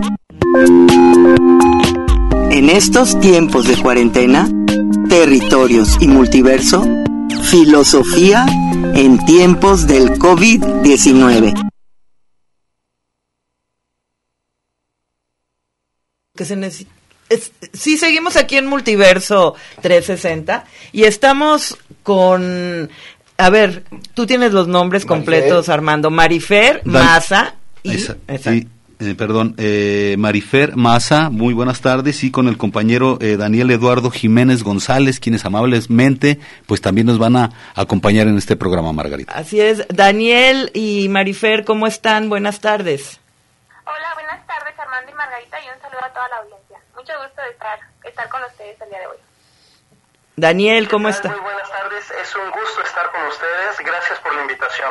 Bueno, pues Daniel y Marifer son, como les decíamos en un, en un inicio, ellos son alumnos de, de Nacho Román, de nuestro queridísimo colaborador del ITESO, Luis Ignacio Román Morales, y nos comentó que quería que participaran porque ellos realizaron eh, trabajos y reflexiones acerca precisamente de este tema, la filosofía, la economía y el COVID-19. ¿Verdad? ¿Quién, ¿Quién de ustedes quiere comenzar? Armand, eh, Daniel, Mafer. Daniel, no sé si tú quieras comenzar o, yo inicio. Como gustes. Las damas primero. Eso. Ah, bueno, pues entonces, pues sí, muchas gracias por, pues, por la invitación nuevamente. Y pues sí, es un tema que, pues bueno, como ya veníamos escuchando a lo largo del programa, del programa da para mucho, ¿no? Desde las reflexiones de Enrique Dussel, ¿no? Como él afirma que el mundo va a ser otro, ¿no? A partir de la pandemia. Y bueno, y la contraposición de Fernando Sabater, ¿no? Quien afirma que pues en realidad no. Entonces, pues sí, es una discusión muy enriquecedora que nos aporta mucho. Y pues sobre todo eso, ¿no? O sea, la importancia de reflexionar, ¿no? En el en esta situación que estamos viviendo y pues como también ya nos comentaban algunos otros radioescuchas, ¿no? Que marcaban cómo es este pues un momento en el que uno se puede plantear, ¿no? qué es lo que verdaderamente importa. Y bueno, siento que esto, o sea, como dice el autor José Granadas, el virus desenmascara la mentira del individualismo y atestigua la belleza del bien común. Y siento que esto ahorita como, bueno, en nuestra ciudad de Guadalajara y en nuestro país, que, que bueno, tenemos esto ahorita muy, muy presente, pues sí es muy, muy importante, ¿no? Como, pues a pesar de que uno pueda estar sano, pero pues en realidad también, pues a todos nos, nos está afectando, ¿no? Porque puede que en tu familia no haya nadie que, que todos estén sanos, pero pues sientes, ¿no? El dolor del país, como, como a todos nos ha ido afectando, ¿no? En nuestra comunidad, nuestro estado y sobre todo a nuestra nación, ¿no? Como, cómo, cómo esto ha llegado y, y pues nos ha sorprendido a todos, ¿no? Es, es muy, muy importante y bueno, sí, sí es algo sin precedentes. Daniel, adelante. Gracias. Verdaderamente el esfuerzo de pensar tiene una importancia muy relevante principalmente en estas épocas. Rescatando el pensamiento del profesor Alejandro, cuando hacía mención de este José Ortega y Gasset, de yo soy yo y mis circunstancias, cuando decía que para salvar, salvarme a mí, debo salvar a las circunstancias verdaderamente, decía algo muy importante en la época. Y el problema que vivimos ahora es que, como bien decía también este Claudio Carrillo, parece ser que pensar ya es un privilegio. ¿Y por qué es un privilegio? Porque muchas de las personas no tienen esa oportunidad. Muchas personas, sobre todo la clase trabajadora, no tienen la energía ni el tiempo para pensar. Entonces todos los que nos quedamos en casa tenemos esa perspectiva de acercarnos a, a una postura crítica y ver verdaderamente qué es lo que podemos hacer y qué es lo que queremos que sea el mundo después de esto. También es importante recordar que, como bien se decía, las posturas son súper variables. Por ejemplo, de un lado está Sisek y de otro lado está el filósofo surcoreano este Chung Han. Sisek decía que el coronavirus hace esto un golpe mortal al capitalismo. No obstante, Sisek dice, este Byung Chun Han dice, Sisek se equivoca, se equivoca, porque parece ser que los regímenes orientales, que tienen este unos métodos que a nosotros nos podrían parecer un poco tipo apocalípticos o un tipo opresores, tienen una represión fuertísima que ha resultado mucho más útil que la manera en que los occidentales nos hemos enfrentado al virus. Por ejemplo, toda esta cuestión de vigilar a las personas por medio de Internet, de separarlos, de aislarlos, todo eso mostró ser este, mucho más eficiente para combatir el virus. Pero la pregunta es si realmente nosotros queremos resolver el problema de esa manera. Si no queremos de cierta manera respetar ciertos derechos individuales que tenemos, ¿cómo queremos afrontar la crisis? Me parece muy interesante tu pregunta, Daniel. Lo hemos hecho aquí también, por ejemplo, hemos dicho como en, en Argentina, que sí hay una cuarentena Muy pronunciada. estricta. Estricta. Eh, hay muchos menos muertos que en México. No sé tú qué piensas, Marifer. Claramente, pues depende de, de cómo lo haya querido tomar la autoridad de cada país, ¿no? Y pues López Gatel lo ha dicho en reiteradas ocasiones, ¿no? Que aquí no, no se decidió utilizar pues medidas más estrictas, sobre todo el uso de la fuerza pública, porque las condiciones del país no, no lo permitían. Así es, pero sí es como, nos deja como este interrogante, ¿no? No sé, ¿ustedes qué piensan de esto? ¿Qué piensas tú, Daniel? Mm, bueno, yo creo que ahorita respecto a todas estas cuestiones nos estamos enfrentando a una situación en donde las personas ya no le tienen mucha confianza a los gobiernos. Y eso también puede implicar un problema en dos cuestiones. En primer lugar, en el sentido de que las personas no siguen las instrucciones que nos van a mantener sanos. Y en segundo lugar, esto es un síntoma que muestra la decepción que se tiene de los gobiernos actuales, de la necesidad de un cambio. A mí me gustaría que ustedes como estudiantes, jóvenes, ¿verdad? Nos dieran su opinión. ¿Ustedes de qué lado se ponen? ¿Ustedes creen que sí va a haber un cambio en la humanidad después de esta pandemia?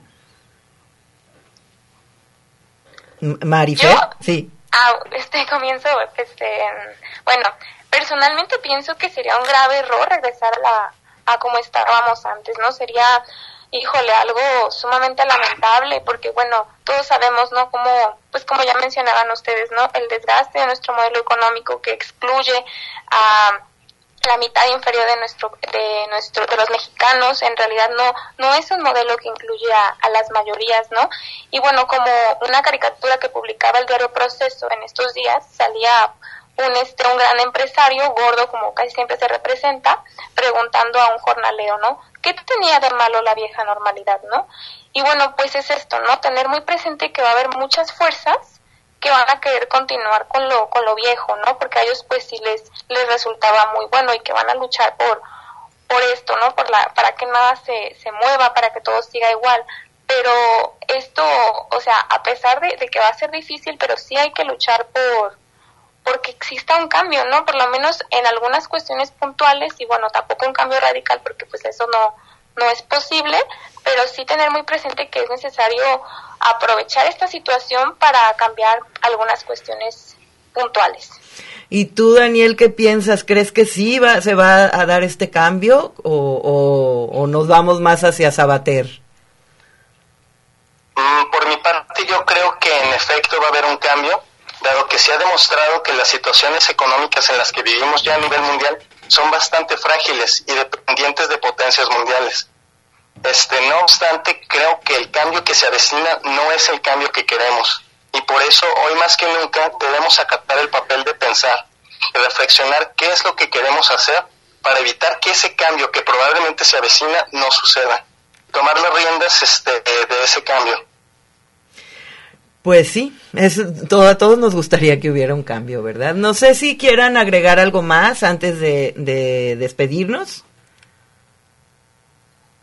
Pues Daniel. por mi parte, agradecer y pues, este, pues, o sea, yo, yo sí soy un poco más optimista respecto a Daniel. Yo sí creo que podamos tener un cambio que sea positivo para nuestro país, dándonos cuenta dónde los sectores más vulnerables, ¿no? Que en este caso pueden ser, bueno, hablando de economía, las pequeñas y medianas, las micro y pequeñas empresas que son que ahorita se está demostrando que están en una vulnerabilidad muy grande, entonces si uno al identificar esto, incluso, o sea, uno como, o sea, parte de la sociedad civil, y el gobierno puede al momento de identificarlo que es algo que es un pilar para nuestra sociedad porque le da trabajo a la mayor parte de los mexicanos, puedes fortalecerlas y puede ser en realidad esta pandemia, esta pospandemia, puede ser un, un, este, una buena oportunidad para, para fortalecerlas. Y así como este ejemplo, yo, yo sí soy un poco más positiva y pienso que, o sea, claramente no, no un cambio radical, pero sí puede haber algunas cuestiones puntuales que se pueden mejorar en nuestra vida económica,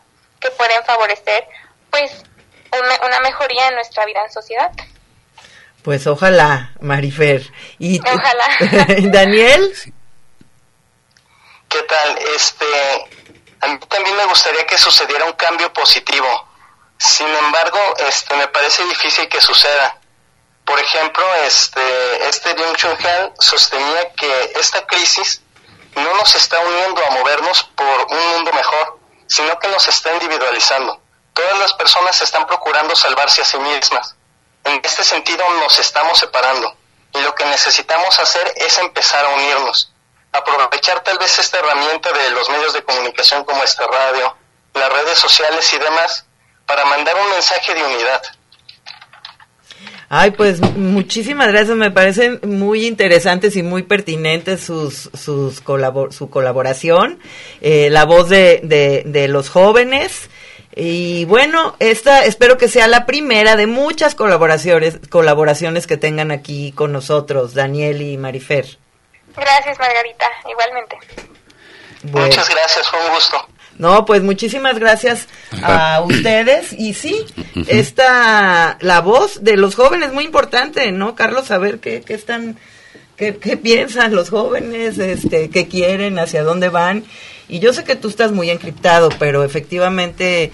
No, no, mira, hay, hay una cosa que es importantísima. Este, eh, el privilegio de ser maestro, como lo tiene nuestro amigo Luis Ignacio, le, da una perspectiva y le permite tomar el pulso de eh, un estrato que es para el que trabaja una universidad, llámese UDG, llámese ITESO.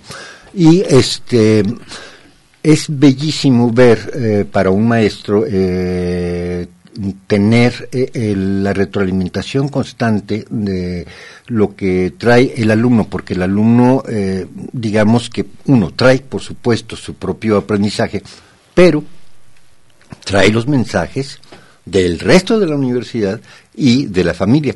Entonces, a mí me gustaría mucho que Nacho expandiera esta dinámica él que es maestro, y nos eh, viniera a traer, eh, que nos regalara las reflexiones de los alumnos porque nos abre una ventana distinta a la que tenemos nosotros. Yo no soy maestro y este no conozco ya a los chamacos.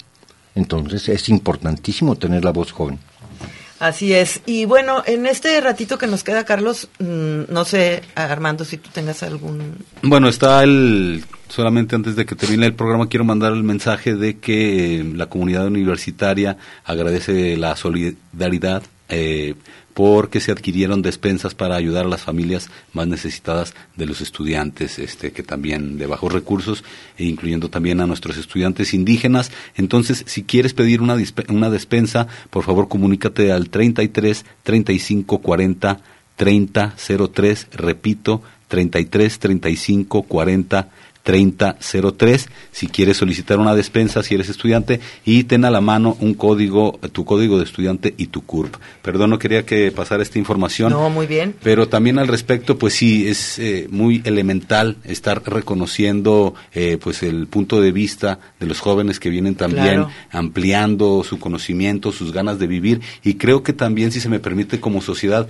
hemos sido bastante decentes. Eh, yo considero que hemos hecho bien el trabajo de confinamiento, eh, sin embargo también como que nos han faltado eh, creatividad, respuestas, algún tipo de, de, mm, de comunicación, de información entre nosotros para, precisamente para eso, para hacer comunidad y para no quedarnos en el individualismo del que nos hablaba precisamente este eh, Daniel Eduardo, ¿no? Que hay un, hay un, confinamiento, entonces todos nos hacemos individuales, caparazón, y no nos interesa saber qué pasa más allá de nuestras paredes, sino más bien encontrarnos, porque pues todos estamos, como dije hace un momento, en el mismo mar.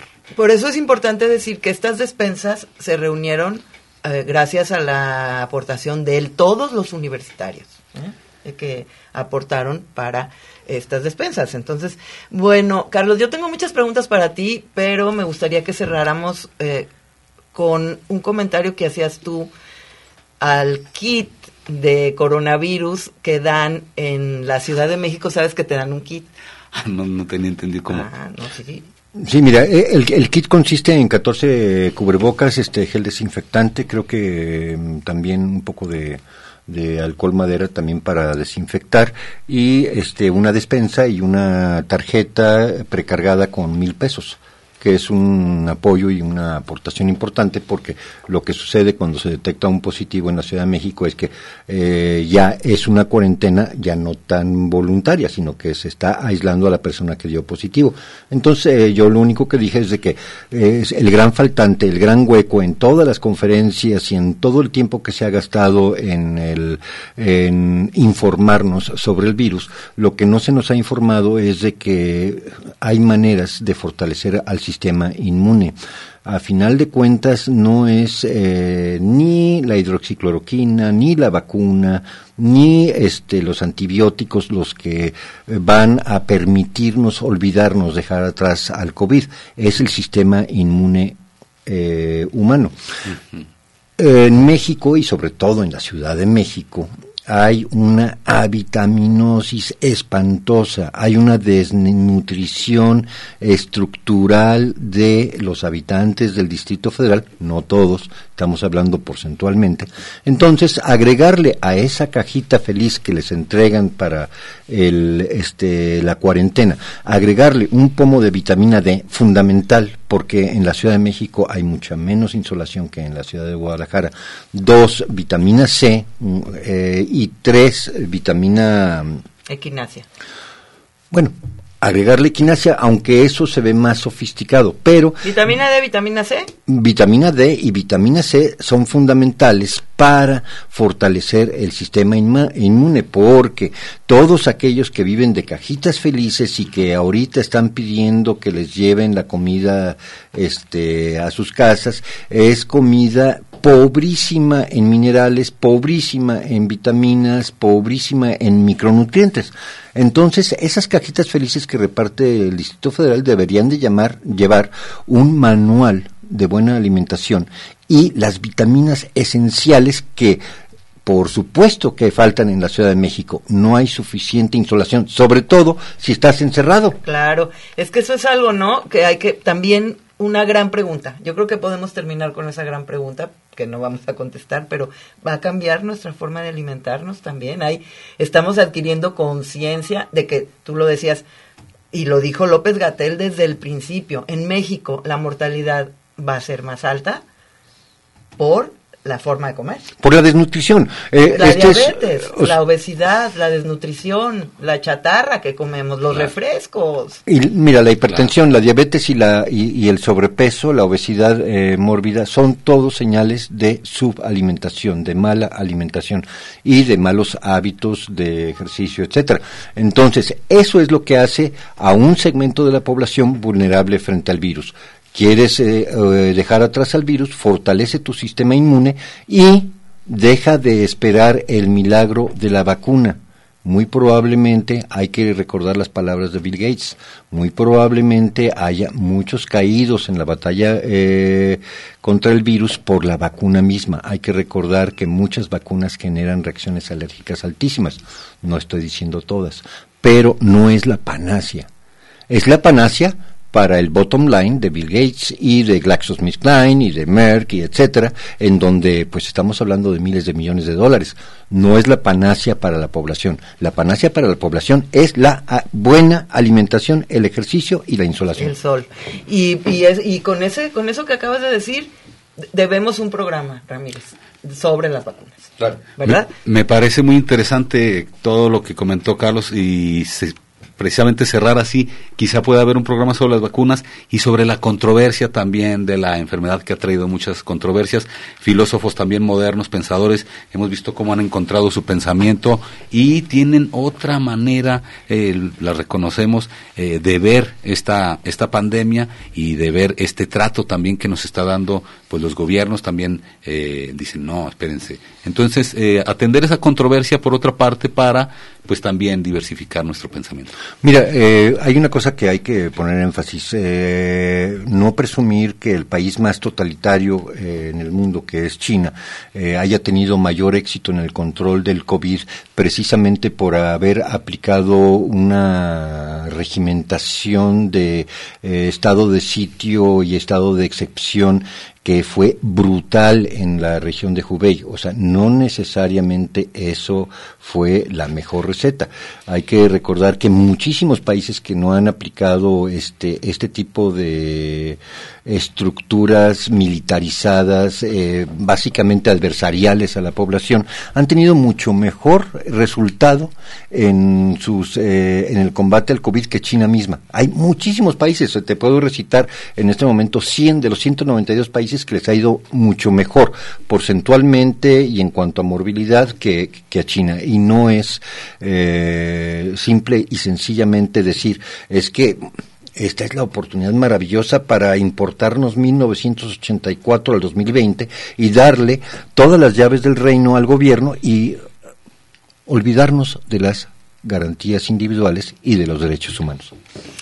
Bueno, pues con esto nos despedimos. Las preguntas quedan, quedan, ¿verdad? Y nos vamos a despedir mientras yo voy hablando con la última canción que, que nos, que nos eh, pidió el doctor Carrillo de Silvio Rodríguez en estos días.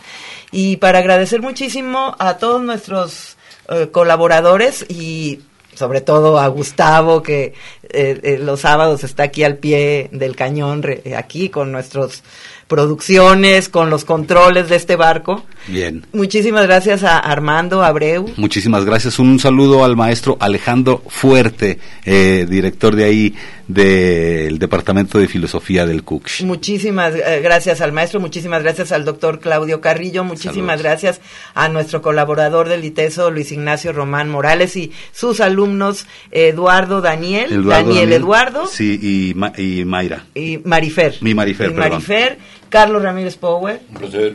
y Arturo Espinosa, Gilberto Domínguez y todos los que colaboraron con nosotros. Agüe. ¿Verdad? Muchísimas gracias. Este es un programa producido por la Coordinación General de Extensión, por la Unidad de Apoyo a Comunidades Indígenas y con la colaboración del ITESO para Radio Universidad de Guadalajara. Gracias. gritan tus ojos, ay de estos días terribles, ay de lo indescriptible.